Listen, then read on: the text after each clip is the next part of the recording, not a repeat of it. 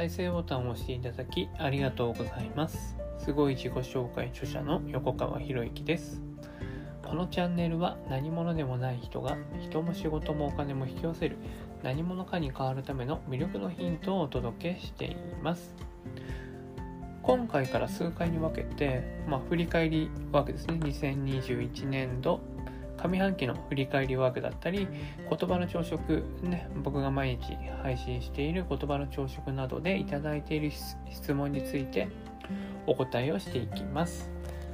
すべての質問を取り上げるというわけではなくて、他の方にも必要だと思われる質問についてお答えをしていきます。で、1回の音声を、まあ、大体10分から15分ぐらいにね、収めていくようにはしていきますね。では早速、いただいた質問を読み上げて、それに対して僕が回答していくというパターンでやっていきます。えー、誰が質問したかっていうのはお名前言いませんので、ね、あ、これ自分のだなと思ったらいいですし、まあ、あと自分関係なくてもいいと思うんですよね。あ、私もこういうとこあるな、俺もこういうとこあるよなっていうのを考えてほしいし、まあ、もしくはね、こういう質問、質疑応答の音声とか、まあ、僕がやることは、僕だったらね、どう答えるかなっていうのを他の人の質問聞いてね、考えるんですよ。それを考えた後に、その回答者、まあ先生ですよね。回答者や先生の回答をと照らし合わせるっていうね。いろんな活用の方法ができますんでね、まあ、ぜひオリジナルの活用方法をね、工夫をして聞いてみてください。ということで、じゃあ最初の質問からいきます。えーと、先生のお話は自分の内側に響き自分の感情や行いの整理ができます。今生みの苦しみの賛同の最中なのか仕事が忙しい今こそ何者かになりたいのかなれるのかもうなっているのか知りたくてそれには文字化が一番だと取り組み始めたのですがどうしたらいいのか分かりませんというね。まあ質問なのか途中で終わっちゃってるんですけどね。うん。で生みの苦しみってあるんですけど苦しむっていうのが悪いと思ってる。辛いと思ってる。でもね人が成長するのは必ず苦しみが伴うんですよね。例えば筋トレしている時にね軽々できるものをずっとやってたって筋肉って成長しないじゃないですか。もうこれ以上無理っていうところまで追い詰めることによって筋細胞が破壊されてその回復する力で筋力って強くなっていくわけですよね。だ心の筋力も僕は同じだと思っていて、ね、だ心の筋力心の力っていうのもやっぱりこの苦しい時にこそ人は成長してるっていうものがあるんですよね。で何者かになりたいのかなれるのかもうなってるのか知りたくてってあるんですけど何者かになるかならないかっていうのは全部自分で決めていいんですよ。自分で決めていいんですよ。何者かにもなれるし、何者かでない状態にも戻れるっていう。何者かに固定してしまうと、でその固定されたイメージでずっと、ね、周りから見られたり、まあそれはそれでね、悪くはないんですけど、でも自分と合わないな、成長して、ね、成長していって、今の自分とちょっと合わないよなと思うとこって必ず出てくるんですよ。そうなった時にそれに固定しているとその固定しているのが成長を阻んでしまう変わるのを阻んでしまうってことなので、ね、何者かにもなれるし何者何者でもない状態にも戻れるってその状態をぜひね作ってほしいなと思うんですよね。だから無理して何者かになる必要なんて僕はないよと思うんですよ。なんでかっていうと、一人一人が、ね、一人一人が存在だけで特別な存在だから。存在しているだけで特別だから。まあこれは本にも書いてありますけれどもね。自然に無駄なものは存在しますかって言ったら存在しないですよね。ということは、ということは、自然の一部である僕たち一人一人にも無駄な存在なんて存在しないわけですよ。無駄な存在がいないということは、一人一人にはその人にしかできない価値役割があるわけですよ。だから別に何者かになって価値役割を果たすってこともできれば何者でもない状態だからこそ価値役割を果たすことができるっていうね。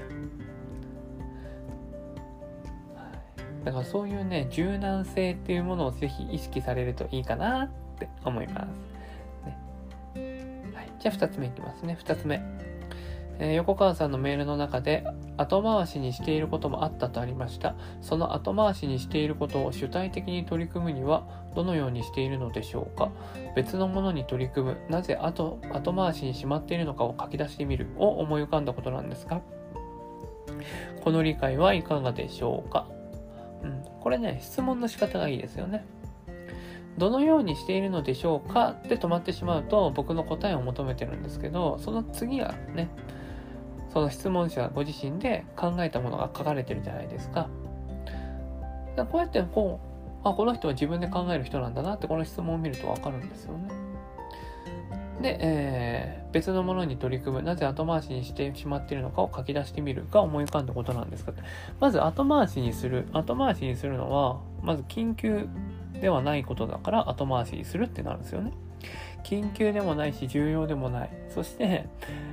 期限がまだまだあるから後回しにしちゃうってう。これが一番の要因です。とすると逆を言うとね、今すぐやらなければいけないことが入ってきた、入ってきたというか、今すぐやらなければいけないことを僕は優先してるってことなんですよ。ね、その時にしか聞けないものがある。ってなったら、もう優先するしかないですよね。そういうことなんですよ。だから、今自分が何を優先してるのかっていうのを常に主体的に把握しておく。そうすると、ね、後回しにするとね、後回しで期限が必ずあるわけじゃないですか。ね、期限ギリギリになると、それが優先順位上がってくるんですよね。というやり方がいいのかどうかっていうのはわからないですけども、わからないですけど、ね、今自分が何に集中しているのか、何を優先しているのかっていうのを常に把握していくっていうのが僕の回答になります。だそうだから後回しにするのは後回しにするけどちゃんと期限を決めて後回しにしますよ。ここ大事ですからね。じゃあ次の質問いきます。えっ、と、半年間の振り返りをするのに3時間ほどかかってしまいました。途中で集中力が切れて息抜きをしながら書き出しました。正直大したことは書き出せていないのですが、こういうのは時間をかけすぎたらダメなのでしょうか？っていうね。これまずね、半年間の振り返りに3時間ほどかかってしまいました。かかってしまいましたっていうこの表現が主体的じゃないですよね。主体的にもしやってるんであれば、半年間の振り返りに3時間ほどかけました。ね。それをかかってしまいましたって言ってるってことは、やらされてるからそういう表現になるんですよ。意識的に。で、多分気づいてないんですよ、この質問されてる方は。ね、主体的にやってるつもりなんだけど、でも無意識のうちに主体的にやっていないっていうのはここで、この一文で分かっちゃうんですよね。うんだから途中で集中力が切れて息抜きしながら書き出しました。それは切れる決まってますよね。集中力が。だってやらされてるんだもん。やらされてると思ってやってるんだもん。本当に自分からやりたいと思っているんであれば、集中力が切れるなんてまずないんですよね。だってやりたいと思ってるんだから。ゲームをやってる時に、ね、ゲームをやってる時とか、楽しいことやってる時に、集中力が切れましたなんて言わないでしょ。ってことは集中力が切れるっていう風に表現してるのも、ね、やらされてるから、無意識のうちにやらされてるからっていうのがあるから。で、正直大したことは書き出していないのですがって、自分で書いたものを自分で認められていないんですよね。で、辞任力が低い状態だなっていうのがわかる。で、こういうのは時間かけ、時間をかけすぎたらダメなのでしょうか？誰がダメだなんて言いました？時間はいくらでもかけていいですよっていうね、表現をしてますよね。ということは、この方のね、背景にあるものは何かっていうところをここ想像するんですよね。そうすると、ね、ああ、この方は、ね、えー、自分で答えを用意するんじゃなくて、自分で正解を用意するんじゃなくて、他人が与えられた、他人が正解を与えてくれると思ってるっていうのは、無意識の思考の中に他人が正解を与えてくれるっていうのを思ってるってことなんですよ。だから自分で正解を生み出せていないからこういう表現になっちゃうんですよね。とすると変えるべきところは何かっていうと、ね、まず自分が主体的に全てを決めているんだっていうところを変えないといけないって話になるわけ。ダメなのでしょうか？っていう質問に対して、まあ、こういう回答になるわけですよ。ダメなのでしょうかって言われたら、はい、ダメですって一言で終わってもいいんですけどね。まあ、それじゃね、ちょっと優しさが足りないかなと思うんで、追記でね、どういう裏にどういう思考が隠れてるのかっていうね。だからね、これを、こういうことを、こういう指摘を毎日90日受けることによって、ね、その人の思考っていうのが徐々に徐々に変わっていくわけですよ。今1回だけ指摘したけど、今ね、こういう風な思考がありますって指摘したけど、多分頭で分かってるだけで、あ、そうなんだっていうレベルで多分終わっちゃうんですよね。それを実際に行動して自分の身に変えていかないといけないんですよね。自分の体に染みついてるものを変えていかないと、おそらくこの質問、こういう形の質問をずっと繰り返しちゃう。で、その根底にあるのは何かっていうと、自分で答えを作ってるのではなくて、誰かから正解を与えられるのを待っているのが思考の癖になってますよねっていう。そうじゃなくて、ね、日々の毎日のね、生活の中から自分で正解を生み出す生き方に変えていきましょうねって。じゃあその自分で正解を生み出す生き方はどうやってやっていいのかっていうのを僕は文字科学の中で教えてるっていうね、ことになります。まあ教えてるっていうか、その環境を提供してるんですよ。